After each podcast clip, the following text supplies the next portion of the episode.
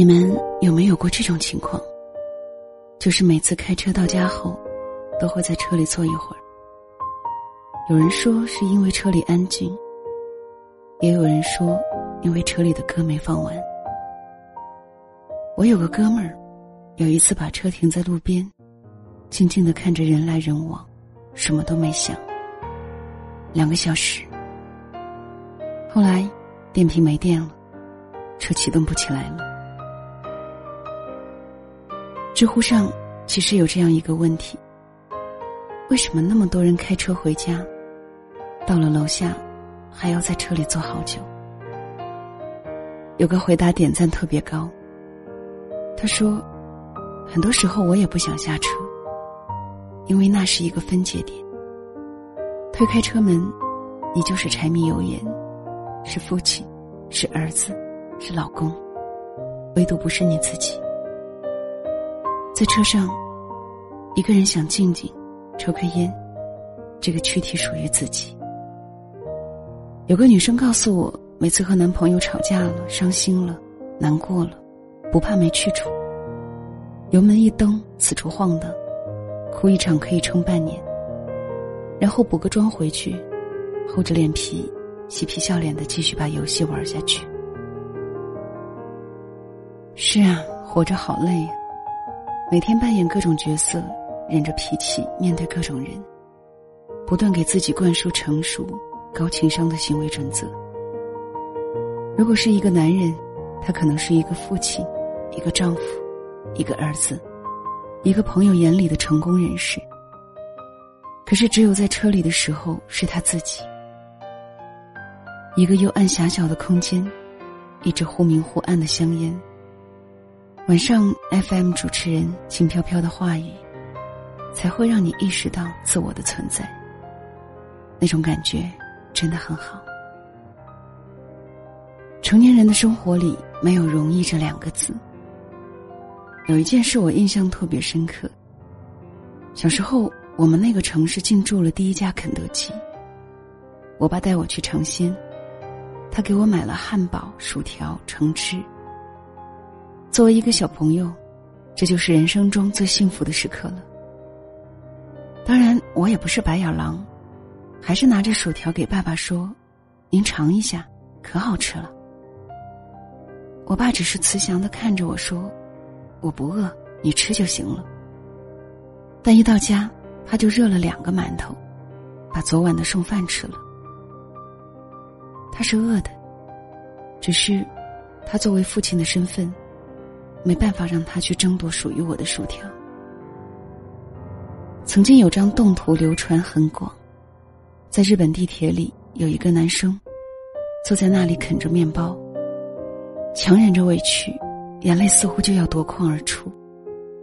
谁也不知道他发生了什么，但那份心酸，每个人都理解。谁身后都有一堆不可说的故事，但他的那身打扮。给他定位了一个体面的身份。这个身份，让他除了忍住不哭，毫无办法。这个杀手不太冷里有一句特别著名的台词：“马蒂尔德问，生活是一直这么艰辛，还是只有童年如此？”李昂说：“一直如此。成年的代价就是会失去自我，因为我们只能把真实的自己。”藏在车里，打开车门走出去，就必须得微笑着面对每一个人。我有个朋友艾米，是一个特别容易欢脱的姑娘。如果一个人有关键词，她的关键词就是笑，特别喜欢讲段子。给我们推荐的电影都是喜剧。就算工作和生活中遇到啥问题了，她都特别乐观。导致所有人一有负能量就跟他倾诉。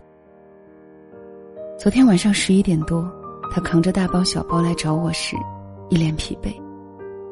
他加班很晚回到家，被房东赶出来了，说租期到了，不租了。为什么不提前通知？房东任性。艾米一点招都没有。我没见过他这么不开心的样子，所以都不知道该怎么安慰他。而他却反过来和我开了个玩笑。你说我这波水逆是不是过了点？他的轻描淡写让我心里发堵。这时候他电话突然响了，他说：“我挺好的，已经吃过了，工作蛮开心的，新租的房子离公司很近，十分钟就到了。”哎呀妈，你就放心吧，我都这么大了，能照顾好自己。接电话的时候。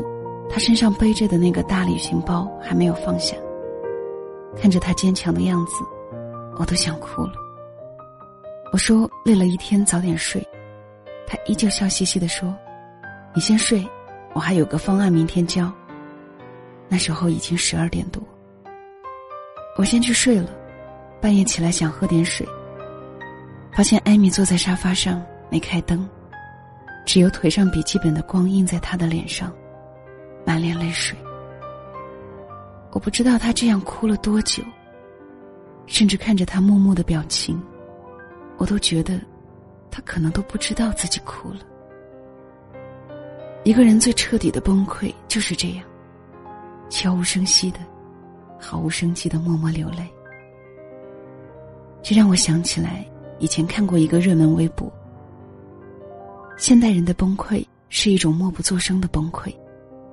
看起来很正常，会说笑，会打闹，会社交，表面平静。实际上，心里的糟心事已经累积到一定程度了。不会摔门砸东西，不会流眼泪或歇斯底里，但可能某一秒，突然就积累到极致了，也不说话，也不真的崩溃，也不太想活，也不敢去死。曾经有个文章刷爆了朋友圈，叫 MCEO Beach”，里面用调侃的语气说出了很多创业者的心酸。我当时把这篇文章转给了一个创业狗朋友，还没两分钟，他就给我发过来一串哭着的表情，然后发过来一段文章中的话：“我睡得像个婴儿，每两个小时就大哭一次。”我经常头一天还觉得拥有整个世界，但是第二天，我会觉得世界正在离我而去。他说：“这就是我现在的生活。”这个朋友从来在我们面前都是一副意气风发的样子，充满正能量。甚至当我们有不痛快、熬不下去的时候，都喜欢和他聊天儿，因为他太积极了。可这些积极的背后，却是头发都快掉光的焦虑，和每晚默默的哭泣。人生中最恐怖的孤独，不是没人理解，而是被人误解。我有个学长，大学毕业就开始创业，三年之后跟我说的最多的一句话就是：“年轻人别老是想不开去创业，也别老是自己想当老板。以前总觉得有梦想一定能靠自己努力实现。”现在发现没钱根本没有资格谈梦想。每天一睁眼就是房租、水电、物业费，公司的各种开销比想象中大多了。有一次他跟我说，第二天要发工资没钱，跟所有亲戚朋友借了个遍。他说当老板最怕的是对不起员工。我还有个朋友，终于在给人打了十年工后，觉得自己准备好了。可以创业了，找了几个朋友共同开了个广告公司。度过了前三个月蜜月期，有个合伙人非得说大家理念不合要拆伙。本来都是兄弟朋友的，因为利益原因，撕逼撕到人尽皆知。不仅人走了，还把自己管的客户和团队都带走了。创个业，连当年一起尿过炕的哥们儿都翻脸了。朋友却根本没空难受，还有下个月的工资要发，还得给供应商结账，他必须得赶紧找新的客户、投资人，给人心惶惶的员工们打鸡血。他想哭，想吼，甚至想和那个哥们儿打一架，但是他什么都不能做，只能在每天下班后，去家附近的小花园坐一会儿。看看大妈大爷跳广场舞，收拾好自己的心情，回家笑着面对父母妻子，陪孩子玩。他后来跟我说，就是在看大爷大妈跳广场舞的时候，他哭了，因为他看着他们满脸的高兴，特别羡慕。他在别人眼中是负责的爸爸，是担当的丈夫，孝顺的儿子，赚大钱的老板，但他自己知道，他就是一个快被榨干的，面临中年危机的男人。连跳广场舞的幸福都没有。每个人的生活从来都是不容易的，不容易在你明明知道真正的自己，早就被这些社会身份包装到被遗弃，甚至埋葬，但你却没有退路，没有第二个选择。你只能哭着爬着，把那些被人寄予厚望的身份扮演下去。可是每个人，无论爬得多辛苦，演得多艰难。内心深处还都会有一个微弱到快熄灭的声音，不停的拷问自己：生活的意义到底是什么？是身在红尘的体验，还是看破红尘的顿悟？山的那头到底有什么？我们只有爬过去才知道。我特别喜欢一首歌《What's Up》，有一句歌词。二十五年的人生就这样过去了，我仍要努力去翻越那希望的高山，为了让人生有意义。我不想说泥沼总会过去，星辰大海在向你招手，甚至我都不觉得吃苦是有必要的。但是，找到生活的意义的时刻，恰恰是在当你熬过去、撑下去后，可以用上帝的视角去审视当年那个奋斗到。龇牙咧嘴的自己的时候，人生就是真的像爬山一样，山脚下的我们，就是小时候天真无邪、井底之蛙。爬到半山腰才发现体力费光，下山已经没有路，还恐高不敢回头看。往上爬，手脚并用都不见得能再挪一步，但是能爬过去的，就是那些能挺住的人。停住，意味着一切。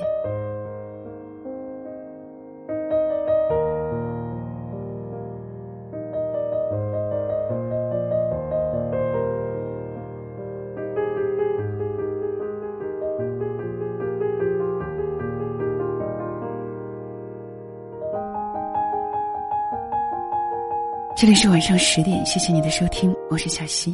小溪更多的节目可以关注小溪的公众号“两个人一些事”。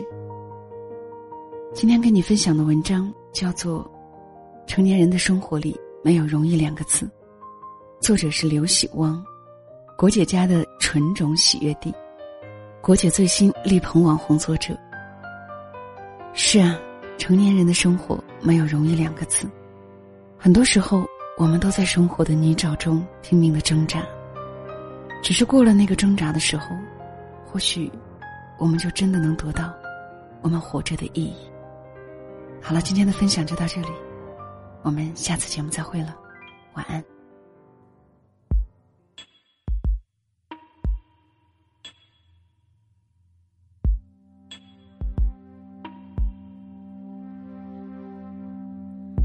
你可以拒绝无聊的派对，选择和孤单约会，我可以。不逛最热闹的街，在喜欢的音乐里醉。累不累？你真的太完美，忘了人的心会碎。让眼泪学会体谅错与对，跟着我做一回自己。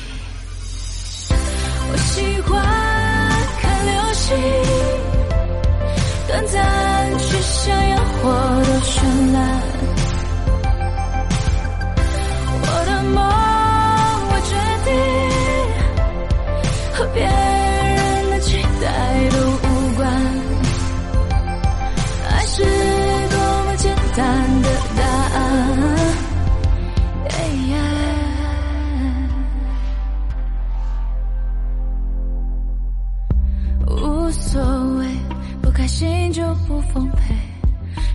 时间都很宝贵。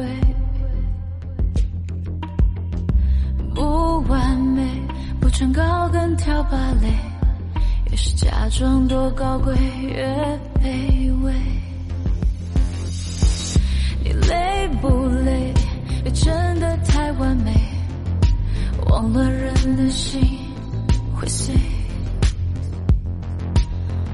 就让眼泪体谅错与对，就放肆做一回自己。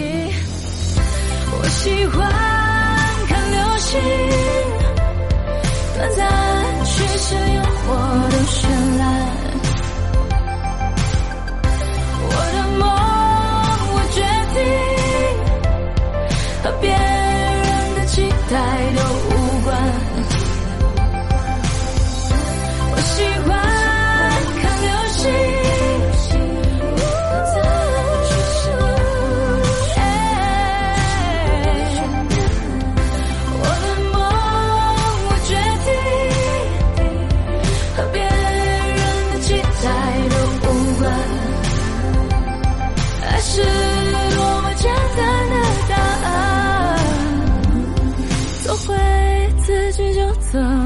自然。